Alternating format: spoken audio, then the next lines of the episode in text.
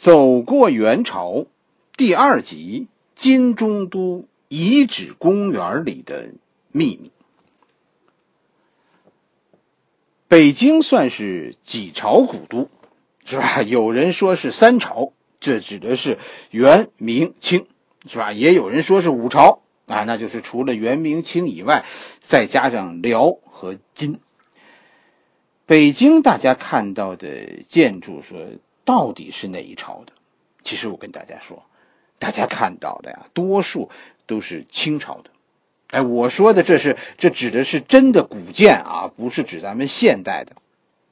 你看吧，故宫是清朝的，明朝呢在故宫有痕迹，但是已经基本上说没有哪个哪个建筑说说故宫里的建筑说说准确的说它就是明朝的，跟清朝没有关系啊，说这样的建筑没有。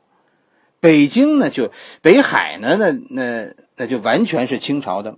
是吧？大大家常去的天安门，那是现代，是解放以后修的。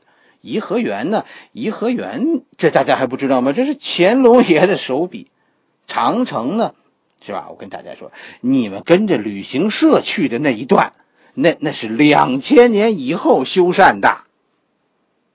还还有哪儿你去过呢？景山是吧？哎，景山啊是这样，景山据说是明代的。但是我告诉你，那景山上的所有建筑都是现代的，歪脖树就就更是现代的，是改革开放以后 才圈出来的。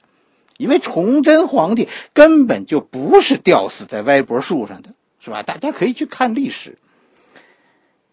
说到元代的建筑，那那北京就更少了，是吧？我估计咱们播完这走过元朝，北京地区的这几个元代建筑。哎，咱们差不多都能走到。明代的建筑呢，说说，无论是三朝古都也好，五朝五朝古都也好，这都有明代。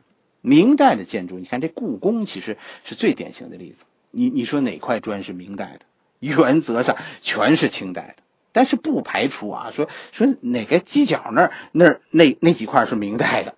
是吧？北京的明代建筑啊，说是明代的，但其实几乎呢都是叫叫什么呢？叫始建于明，或者说叫叫明代风格的。甚至于我告诉大家说，你们现在去的北海、景山、颐和园，我跟大家说，他们现在的样子都不是我们小时候的样子。先别说明代这件事儿了吧，你就说有多少景点现在是清代的，很多都是都是最近这几年为了旅游恢复的，很多清代的都是冒名顶替的，是吧？清代以前的，我觉得那就都甭说了，那事儿。那么一些，那么一些更久远的，是吧？你比如辽国，辽国从。第二个皇帝耶律德光开始，他的首都就就在这儿，在北京，当时叫叫辽南京。但是辽国现在在北京留下了什么呢？什么都没有，是吧？金国呢？金国从第四个皇帝完颜亮开始建都北京，但是到今天也没有留下说一砖一瓦。元代是吧？现在咱们这不正带着大家找呢吗？但是也很寥落了，为什么？为什么会这样呢？似乎你看着咱们特别不珍惜过去，是吧？你你看欧洲人家，人家几百年的房子都整条街整条街的啊，都那么留着呢。我们却把整个城市都从地图上删除了。真的，咱们似乎是世界上各民族当中啊，用这个 delete 键最勤的民族。我们似乎总是把对未来的憧憬建立在对过去的遗忘上。必须说，我们其实是一个内部争斗很激烈的民族，不然不会有那么多城市消失。中国的文化其实从古至今，我们的文明都都不是单一的，都是有两条主线的，就是中原文明和北方文明。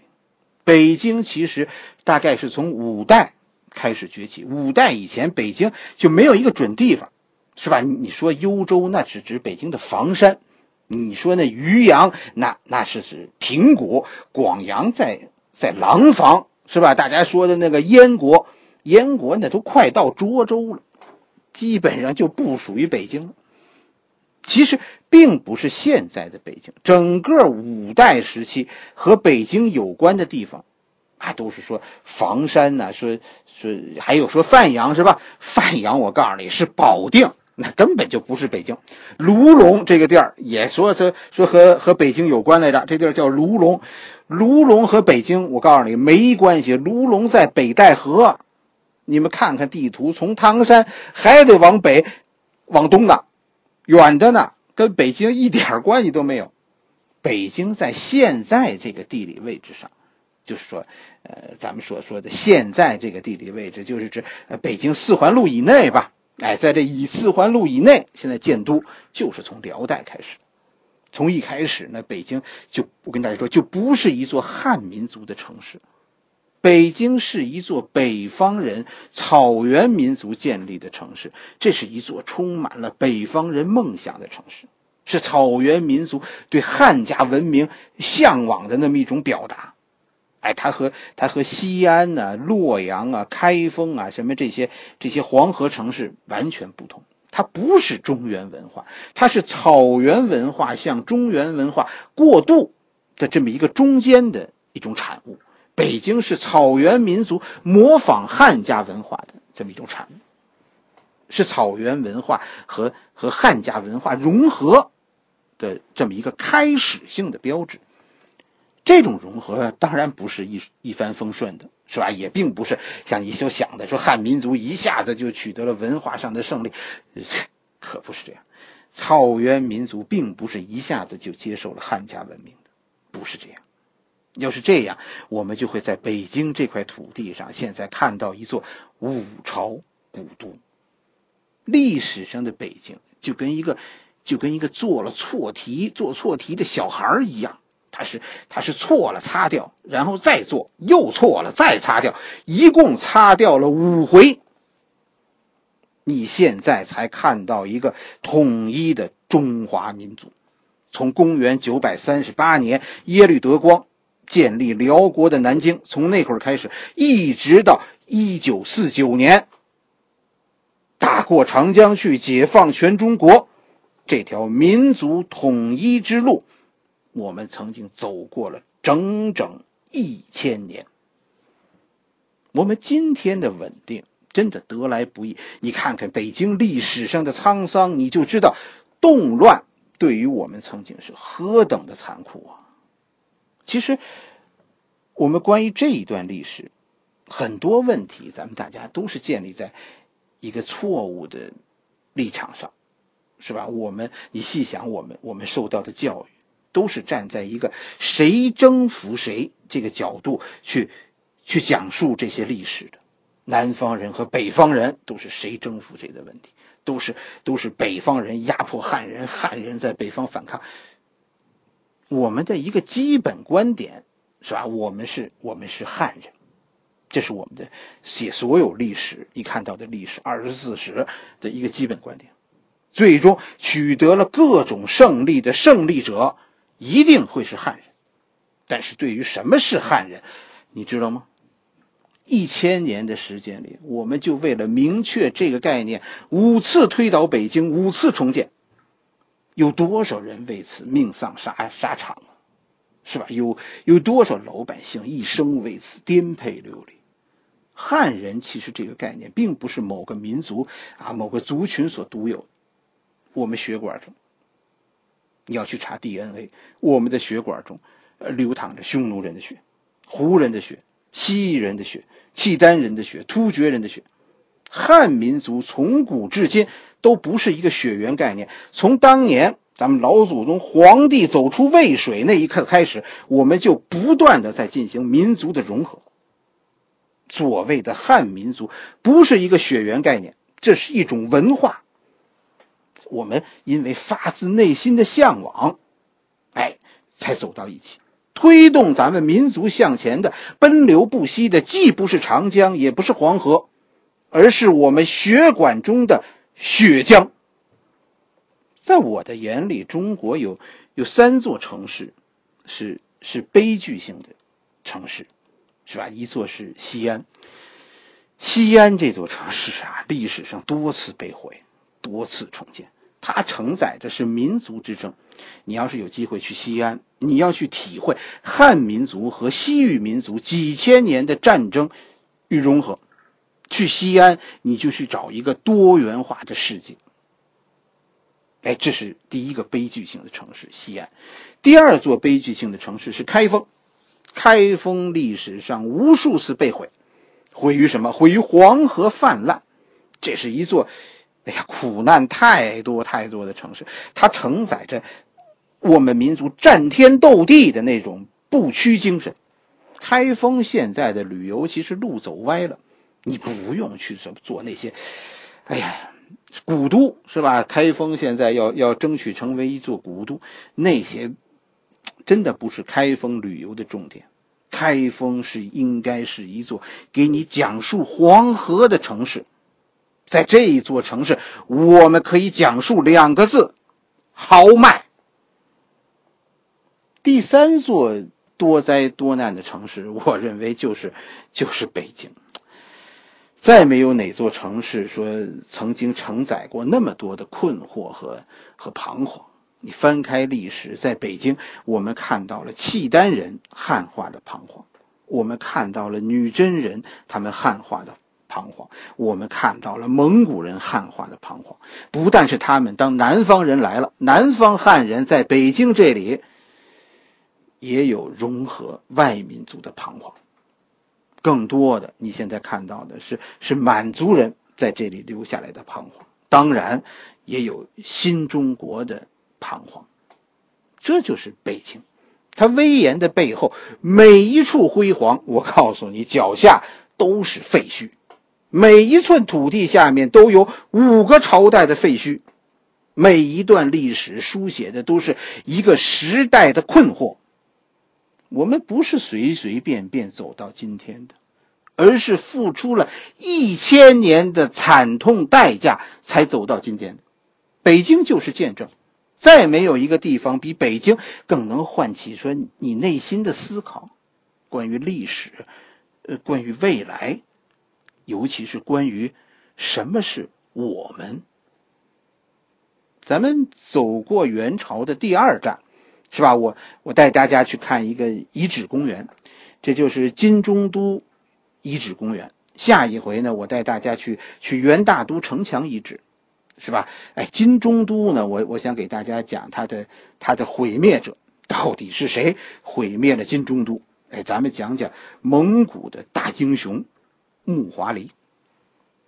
元大都遗址公园是吧？我我准备给大家讲改变元大都的一个一个咱们汉族的大将军常遇春。哎，这是下一讲。这些遗址啊，其实都曾经是一座当时世界中心城市的一角，啊，你你如果有机会去这两个遗址，我我想你你就去看一件事，去了解一件事，就是他当年为什么会被毁去。如果你你是带着小孩子去的，是吧？应该给他们讲讲那些创作了这个这个伟大时代的人，然后你再回过头去看。说我们文明所所传承的，什么叫生生不息呀？什么叫山穷水尽？什么叫柳暗花明？其实，一切说说梦里寻他千百度，蓦然回首，怎么样？那人却在灯火阑珊处。此刻就是你惊回首的那一刻。好了，我们今天就去金中都遗址公园。金中都遗址公园就在蔡虎营，是吧？蔡虎营立交桥底下就是，蔡虎营算是立交桥的东北角，是吧？也是二环路的，这是二环路的西南角。二环路的西南角，就就拐弯的这么个地方，二环路拐弯的这么地方，公园不大，而且呢，你别看它，它在这个就在二环路边上，你要是开车到这儿去呢。呃，可能还真的很绕路，啊，我这我这是个广播节目，我真的没法告诉你怎么走，哎，大家跟着导航仪去就得了。其实啊，我跟大家说，虽然这里叫金中都遗址公园，而且呢，我印象中还还修了一小段城墙。但是咱们说真的，其实这些都是假的，是吧？金中都的准确位置不在这儿，金中都啊的东墙。是吧？应该说，呃，这里说说说是金中都的东墙，但是实际上，真正的金中都的东墙应该在现在白云观的那条街上。哎，就就距离这这儿呢，应该应该向西走还有一公里多。金中都的北墙呢，咱们知道，基本上这就是长安街，以前讲过了，是吧？如果如果以黄亭子这个这个位置算。是吧？应该沿着现在的长安街再往南南走，大概至少一百米，那才是那才是金中都原来的北墙。金中都的南墙啊，大概就是现在的中央戏曲学院那条街。从那条街向再向南五十米，哎，这个事儿这事儿我考证过。我我记得早年的时候，那里还曾经有过一道土岗，啊，有过一道土岗。后来呢，就那一带后来后来。说点隐私。后来那一带呢，修了楼堂馆所特别多，哎，就就楼堂馆所修了以后呢，那道土岗呢，后来就就被人埋在假山里了。后来随着这楼堂馆所被拆除呢，这道这道土岗子也找不到了。西墙呢，这个原来金中都的西墙呢，就穿过现在北北京西客站。哎，你在地图上找一下，这就是，这就是原来金中都的外城，差不多就是这个状态。现在，如果你从现在的咱们从这个蔡胡营立交桥，你向西走，啊，第一个十字路口那有一座一座桥，桥底下呢是一条臭水沟。就我跟你说，这条臭水沟特臭特臭的。这，但是你别小看。这在金朝，这就是很多中很多那小说中提到的，就就金中都的一条脂粉河，啊，就玉带河。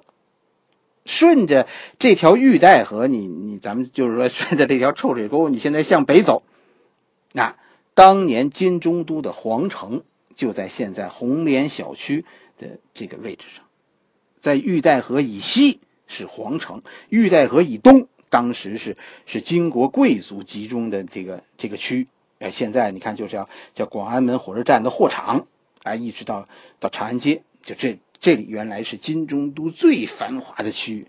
金中都的那个时候的繁华，也是金国当年也是万邦来朝啊，这也是这个金中都当年曾经是是丝绸之路的终点呐，不但万邦来朝，而且商贾云集。哎，就就曾经就在这里，现在呢，这 完全看不出来了，是吧？这是北京啊，现在三环路以内最冷清的一个一个地段了，是吧？南城中，呃，最不发达的地区就是这一片。其实除了地名，嗯，金朝，对吧？金中都没有给我们留下什么痕迹。掌柜在年轻的时候，大概二十多年以前，就曾经围着这个这个区域走过。啊，这里的而这里边的大街小巷，掌柜也都骑车走过，确实是我跟你说，一点痕迹都都没有。现在这个区域再经过说说大面积的拆迁，那那就更是连一点念想都没了，是吧？连地名现在都都都消失了，以后都不知道到哪儿去去找他们。哎，也有几个说号称和和和金国有关的，如何如何的，但那没什么意思，那都是那都是最近几年修的，就是修在那儿都都没有什么历史根据的。金中都为什么会消失的这么快呢？这件事我还真的是关注过，是吧？这主要是从文化和和建筑这两方面的原因。金国历史上的建筑基本上都是仿制中原文明历史上的有名建筑，是吧？但是北京这个地儿啊，它和它和其他几个城市的地儿地理位置不同。北京的最大特点是北京不出产石材，啊，我我北京周围的山和陕西和江南的都不一样，北京周围的山不出石料，所以金国在仿制这些历史上汉民族的经典建筑的时候。宫殿，金国的宫殿基本上都以木结构为主。城市呢，就城市的最后这个外墙都是土墙，夯土围墙。就就你我看到那个夯土围墙，那郑州，郑州有个有个商代遗址，是吧？城墙遗址那有一段那种夯土的围墙，其实北京金中都的城墙大体上也就是也就是那样的。金国的民居就就更甭说了，是吧？这个熟悉历史的人都知道，金对金国民居的评价是四个字叫“坐井观天”，其实就是就是半地下的土坯房。这辽国、金国、蒙古，其实他们在民居的建设上，基本上是一个水平的。你看当初说说咱们宋南宋的徽钦二帝是吧？这不是被被金国人抓走的吗？啊，说在北京过的又要有多惨，其实不算太惨。这这就是当时典型的北方民居，北方人当年就这个生活水平，是吧？你不能拿当时中原民族的建筑和和这个北京这边的。金国人的建筑你不能比较的，所以你你能理解为什么北京啊金中都在现在的北京没有留下痕迹，木质的宫殿一把火就焚毁了。蒙古人在占据北京的那个时候，那他们还不是一个定居的民族呢。蒙古人那会儿，蒙古人最经典的做法，那个时候是什么呢？就是攻占一座城，然后劫掠把它抢了，啊，把把能拿走的都拿走。不拿走的一把火就给他烧了，把人口呢，把人口都当奴隶抓走，然后，然后大车小车一排，说说一百多里运回草原。蒙古人在占据北京的金中都以后，首先第一件事儿就是把金国的东西都往家里搬，然后呢，然后就是一把火。史书中有说，说金中都啊，这大火烧了几天几夜。灰烬最后在在实际上在几个月以后才熄灭，就木质结构的宫殿最后都都化为灰烬了。土墙当时，你像土那个城的土墙，当时烧的都都因为冷热变化，那墙都崩塌了，是吧？最后随后呢，这个整个金中都这块地方被被废弃了几十年，城墙就随着随着大雨的洗刷，最后连连城墙都消失。所以是是人为的毁坏，再加上金中都的这个这个建筑特色，这个木结构的特色，导致了这个城市快速的毁灭。就它，它这个城市的根基就不稳，是吧？你的所有宫殿都是建筑在一种一种木质结构的基础之上。但是其实你细想，这这主要的原因呢，还是还是对前朝文化的。不认同，金灭辽是吧？金国人也是这样处理辽国的南京的。金国人当年也是一把火烧了辽国的都城的，然后重建。蒙古人呢？蒙古人也是这样，是吧？哎，金国人也是在长期废弃，说说辽国的都城，任其倒塌。然后呢？然后再，然后因为金国开国的几个皇帝啊，都是认为。辽国的灭亡是因为汉化，认不认同辽国走的这个汉化道路？他认为辽国因为汉化而衰败，所以金国一开国的几个皇帝都是说我们不不要走老路。但是金国从从第四个皇帝，第四皇帝完颜亮开始，哎，金国人也又回到了北京，哎，在这里建起了金中都，续写着汉化之路。是吧？这汉化之路，这个这完颜亮这汉化之路，咱们讲过了，是吧？完颜亮谁呀？完颜亮就是那个那那金海陵，是吧？写写黄色故事的那个那个题材。当当元朝人来的时候，就元朝的初年，你看啊，成吉思汗、成吉思汗、窝阔台、贵由、蒙哥，这这是连续四个皇帝，他们都选择废弃北京。蒙古人其实也是觉得金国人灭亡，因为汉化，就是金国人的汉化最终导致金国的灭亡。所以，所以占据这里的木华黎，也是废弃了这座首都。几十年以后，实际上是是蒙古人的第五个皇帝，蒙古的第五个皇帝是吧？是元朝的开国皇帝，蒙古的第五个，这是忽必烈。来到这儿建立元朝，哎，这又是一座全新的城市。元大都再一次开启了北方民族的汉化模式。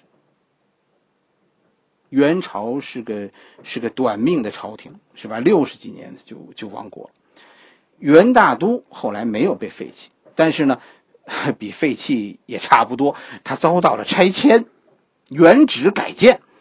元朝的建筑，是吧？都被认为是建筑垃圾，是吧？在明朝人那里都被毁掉了。从从南方来的朱棣认为认为北方的文明比较落后，于是拆了元大都，新建了八臂哪吒城，这就是北京城。具体这个过程，咱们咱们下一回讲，是吧？就是讲讲元代城墙遗址的时候，哎，我给大家讲讲明朝人后来怎么怎么建成的现在的北京。同时呢，咱们明朝呢，咱们在讲这个，在讲这个锦衣卫的时候，是吧？咱们也讲过野仙，是吧？当时，咱们也讲讲野仙为什么一定要进攻北边这三个城门，啊，为什么他不攻南城，而偏要攻最坚硬的北城？现在你所在的这个金中都遗址公园是新建的。但是不是完全凭空的，是吧？这个现在有三个景点，一个就是啊金中都的城墙和和金国历史的博物馆，第二个呢是是宣阳驿，是吧？和当年的和他和他前边的那个叫叫什么叫宣阳桥吧？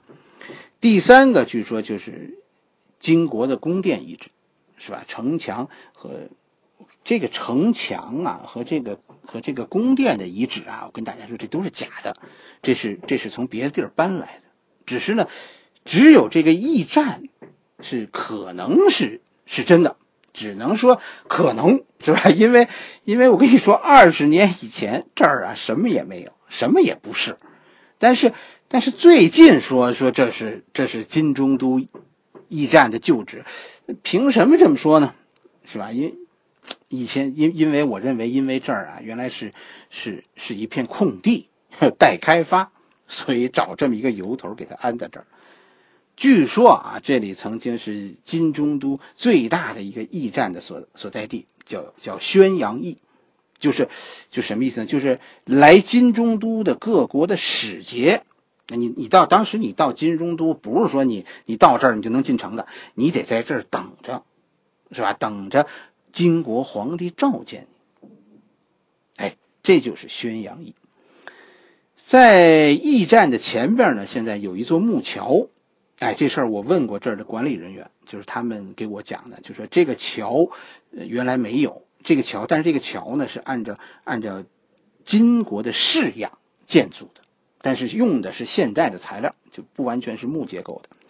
金国的木建筑非常多，是吧？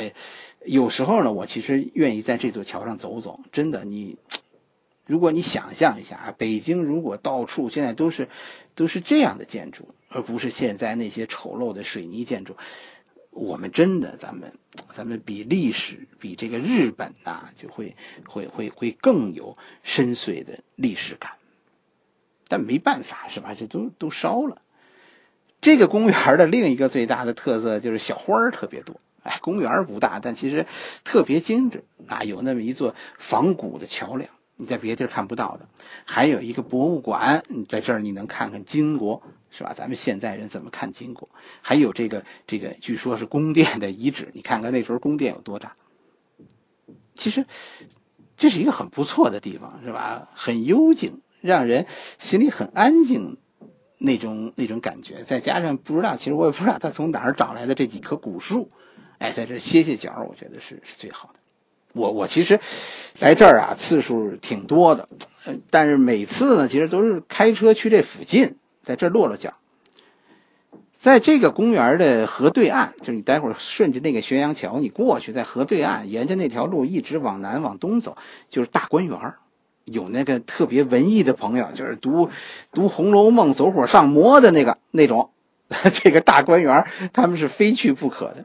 我我就是把他们放在园子里，让他们自己去转，啊，我我我宁肯在四周转转，有时候就到这儿停一停，散散步，和那个根本就就不对大观园不感兴趣的朋友，咱们一块儿在这儿聊聊天哎，这还这这附近还有一个点儿，就是你看那大观园的西墙西边，转那儿有个南来顺饭饭庄的，是吧？这也是南城一个吃小吃的地儿，是吧？也也是那种没有外地人，都是北京人的那种馆子。